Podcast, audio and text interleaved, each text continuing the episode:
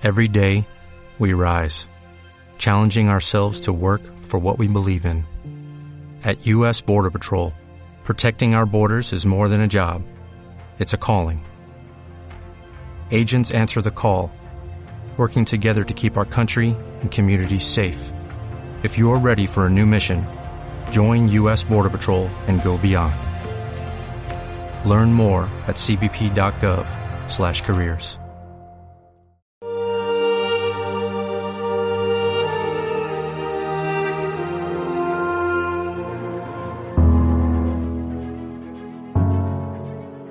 En aquel tiempo, cuando terminó Jesús de hablar a la gente, entró en Cafarnaúm.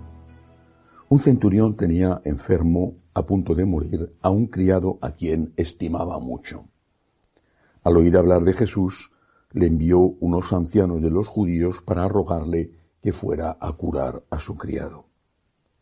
Ellos, presentándose a Jesús, le rogaban encarecidamente, merece que se lo concedas, porque tiene afecto a nuestro pueblo y nos ha construido la sinagoga.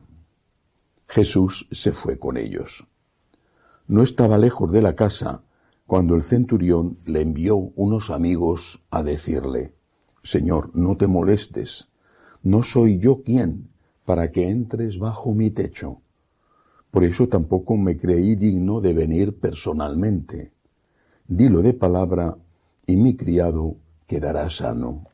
Porque yo también vivo bajo disciplina y tengo soldados a mis órdenes, y le digo a uno, ve y va, y al otro, ven y viene, y a mi criado, haz esto y lo hace.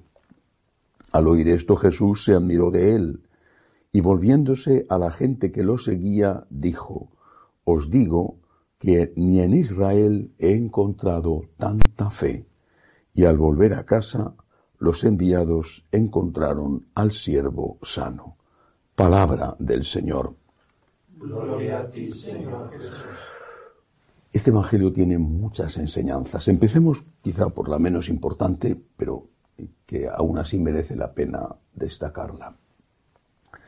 Con frecuencia nos dicen los protestantes sobre todo algunas sectas, pero bueno, los protestantes en general, que nosotros, los católicos, adoramos a la Virgen y a los santos, que los adoramos porque los veneramos, ellos consideran la veneración, es decir, el respeto, con la adoración. Bueno, una persona con un mínimo de cultura sabe que eso no es igual, lo dicen. Pero es que también entre los católicos se escucha a veces decir que ellos prefieren dirigirse directamente a Dios en lugar de a los intermediarios. Naturalmente que hay que dirigirse directamente a Dios, no creo que nadie lo haya prohibido nunca. Todos los católicos rezamos ante el sagrario, bueno, muchos católicos, otros por desgracia ya no creen en lo que hay en el sagrario. Pero es curioso que en este Evangelio aparecen intermediarios. También la gran intermediaria, la gran mediadora que es la Santísima Virgen, por ejemplo, en las dudas de Canaán. Pero en este Evangelio aparecen intermediarios. Un hombre, en este caso un romano, militar, centurión. Cafarnaum era un puesto de frontera donde se cobraban los tributos de los productos que entraban en, en el país, en la provincia romana, procedentes del exterior y había una guarnición importante, tenía un centurión allí. Pues bien, este hombre, hombre sin duda piadoso mm, o, inteligente políticamente, que trataba bien a los judíos y no quería enemistarse con ellos, había construido la sinagoga, este hombre sabe que él no es digno de presentarse ante Jesús y desde luego sabe que Jesús no debe entrar en su casa. Porque conocía las costumbres judías y sabía que si un judío entraba en casa de un romano, quedaba deshonrado, quedaba manchado desde el punto de vista de la purificación legal tan importante para los judíos. Era como un pecado. Entrar en casa de un romano estaba considerado un delito contra la ley. Tenía después que purificarse. Bueno, como sabía eso, necesitaba pedir un favor, sabía que no podía ofender a Jesús, y manda intermediarios. Y primero manda a unos hombres, unos ancianos del pueblo, por lo tanto judíos, personas eh, estimadas en la comunidad y a los que Jesús seguramente conocía y, respetaba. Sería el equivalente, digámoslo así, a los santos. No les manda a ellos que intercedan. Podía haber ido directamente él a Cristo, en la calle, porque en la calle sí podían hablar a una cierta distancia, no se podían tocar, pero sí podían hablar. Podía haberlo dicho. Y sin embargo manda a alguien que interceda. Cuando nosotros pedimos a los santos que intercedan, ¿estamos haciendo esto? ¿Y a Jesús no le molestó? ¿No le dijo a estos eh, enviados, estos buenos hombres eh, judíos, respetados, no les dijo, no, no, no, no, vosotros no tenéis nada que decirme. Si quiere él decirme algo, que venga él. No le dijo eso. Aceptó eh, sus súplicas y siguió andando hacia la casa eh, del, romano, hacia el cuartel, me imagino.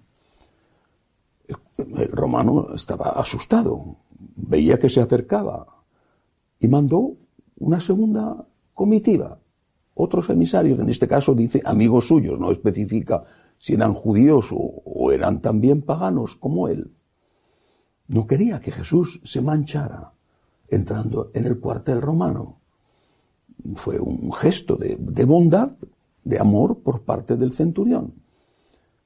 Y Jesús acogió ese gesto, no siguió adelante, sabía lo que significaba entrar en un cuartel y curó a su criado. Lo que me interesa destacar, en primer lugar, es que el Señor acepta los emisarios, los intermediarios. Claro que puedes hablar con Jesús, lo hacemos todos los días. Y con el Padre, ¿es que acaso nos rezamos los católicos un montón de veces al día el Padre Nuestro, entre otras cosas, por ejemplo, cuando rezamos el rosario. Pero una cosa no quita la otra.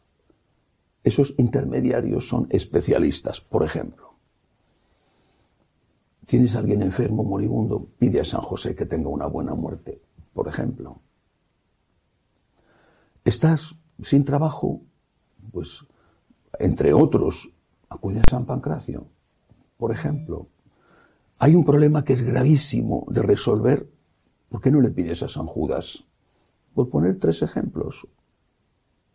Son especialistas, son intermediarios, son esos hombres adultos, ancianos, dice el Evangelio, de buena fe, de, de, buena familia, de buenas costumbres, a los que Jesús respetaba, los santos. Y naturalmente, la gran mediadora, la Santísima Virgen María el mejor ejemplo de todos fue el de las bodas de Cana. Dicho esto, que me parecía importante recordarlo, vamos al contenido de esa frase larga que los amigos del centurión le dicen a Jesús. No se lo dice él, ¿eh? se lo dice, se lo dicen ellos a través de él. Le envió unos amigos a decirle, Señor, no te molestes. No soy yo quien para que entres bajo mi techo.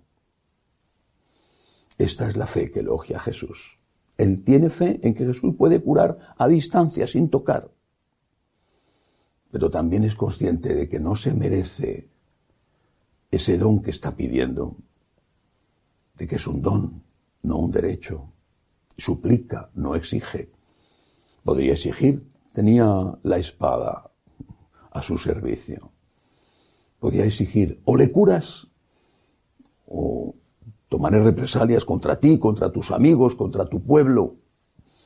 No hace eso. Con humildad está pidiendo, está suplicando, con humildad, con fe y con humildad, porque la humildad va siempre unida a la fe verdadera.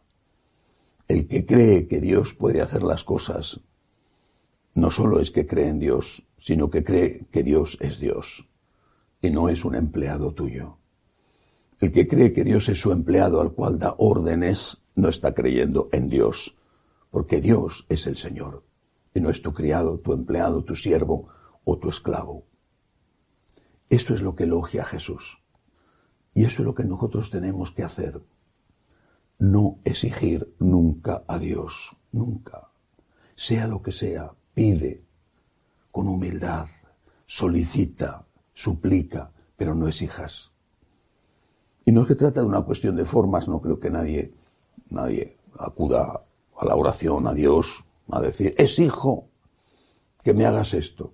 No es una cuestión de formas, es una cuestión de fondo.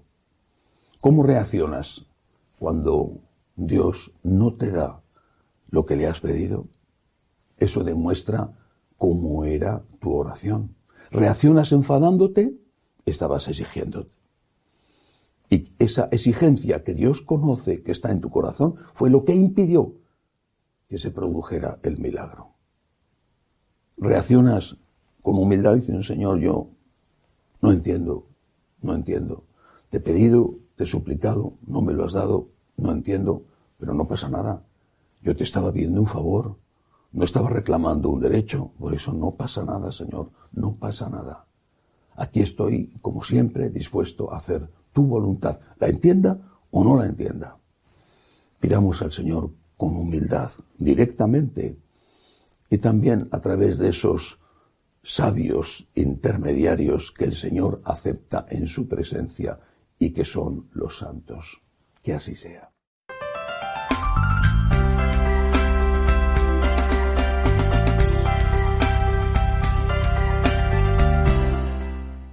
¿No se merece tu familia lo mejor? Entonces, ¿por qué no los mejores huevos? Ahora, Egglands Best están disponibles en deliciosas opciones. Huevos clásicos, de gallina libre de jaula y orgánicos de Egglands, que ofrecen un sabor más delicioso y fresco de granja que le encantará a tu familia. En comparación con los huevos ordinarios, Egglands Best contiene la mejor nutrición como 6 veces más vitamina D, 10 veces más vitamina E y el doble de omega 3 y B12. Solo Egglands Best. Mejor sabor, mejor nutrición, mejores huevos. Visita egglandsbest.com para más información.